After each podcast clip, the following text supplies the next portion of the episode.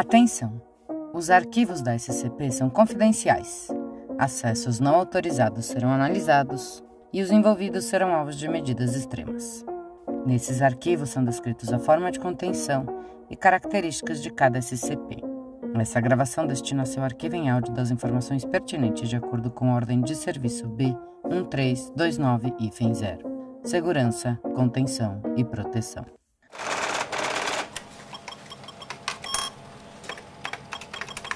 Transcrição do item número SCP-059, mineral radioativo.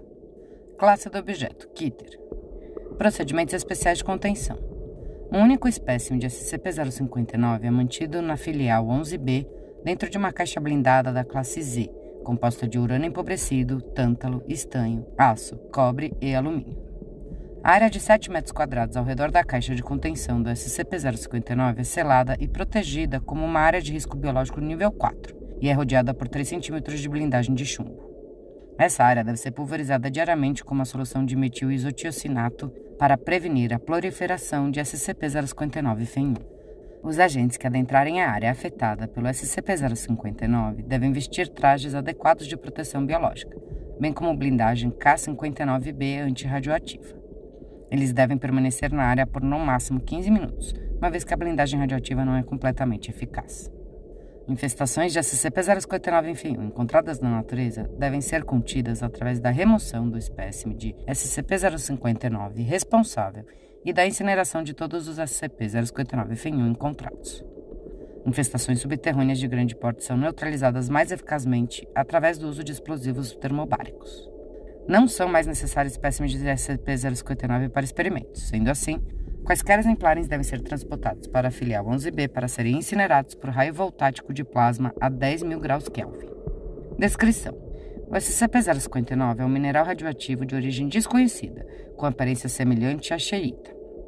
Acredita-se que um dos componentes de SCP-059 se origina em um universo paralelo, responsável por suas propriedades anômalas.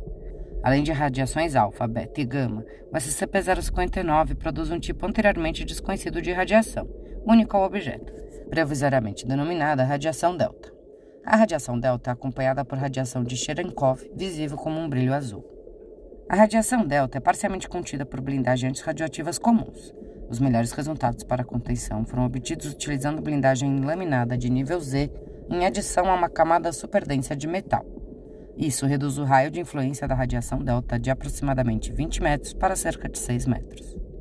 Quando um local é exposto à radiação delta por mais de 15 minutos, uma espécie desconhecida de fungo, designado como SCP-059-FEN1, começa a proliferar em qualquer superfície exposta.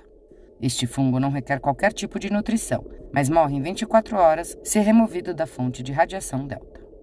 O SCP-059-FEN1 é também radioativo, embora não emita radiação delta. Contudo, se uma massa crítica de SCP-059-FEN1 for alcançada, cerca de quilos por metros cúbicos, surge no local radiação delta de uma fonte desconhecida, contribuindo com o desenvolvimento de SCP-059-FEN1. Interessados podem consultar o Dr. sobre suas teorias sobre tensão de espaço-tempo e fusão de realidade paralelas. Dentro de 18 horas, a massa infectada torna-se invisível e desaparece, presumivelmente sendo transportada para o universo de origem da radiação delta. O processo então continua, com SCP-059-FEN1 infectando novos materiais. O SCP-059-FEN1 é capaz de infestar tanto seres vivos como os objetos inanimados. Humanos e animais infectados com SCP-059-FEN1 tornam-se imunes aos efeitos da radiação ionizante, mas fundem-se progressivamente com SCP-059-FEN1, eventualmente tendo todos os seus tecidos substituídos por crescimentos fúngicos. Embora não sejam geralmente violentos, os contaminados tentarão expor outros indivíduos a SCP-059. Infecções de SCP-059-FEN1 não demonstram serem contagiosas, dependendo do contato com radiação delta para se espalharem. Entretanto, a exposição prolongada a SCP-059-FEN1 não foi testada o suficiente para descartar a possibilidade de risco biológico, em adição ao risco radioativo já conhecido. Indivíduos contaminados capazes de comunicação relatam ver um mundo inteiramente coberto por SCP-059-FEN1, onde grande parte das superfícies é composta de SCP-059. Não é claro se esses relatos derivam de alucinações ou se se tratam de visões da origem do SCP-059. Os infectados em geral se sentem satisfeitos em sua condição e frequentemente relatam se sentir na luz azul do céu. O SCP-059-1 é afetado pela maioria dos fungicidas, mas novas proliferações continuarão a surgir enquanto o SCP-059 estiver presente.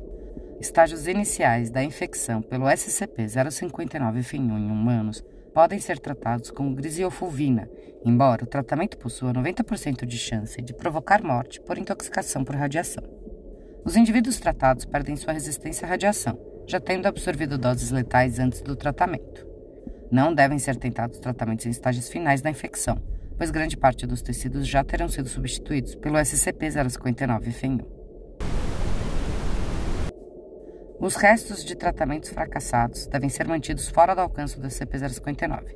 Caso contrário, foram descobertos espécimes de SCP-059 em oito localizações subterrâneas diferentes, dentro de um raio de 5 mil quilômetros.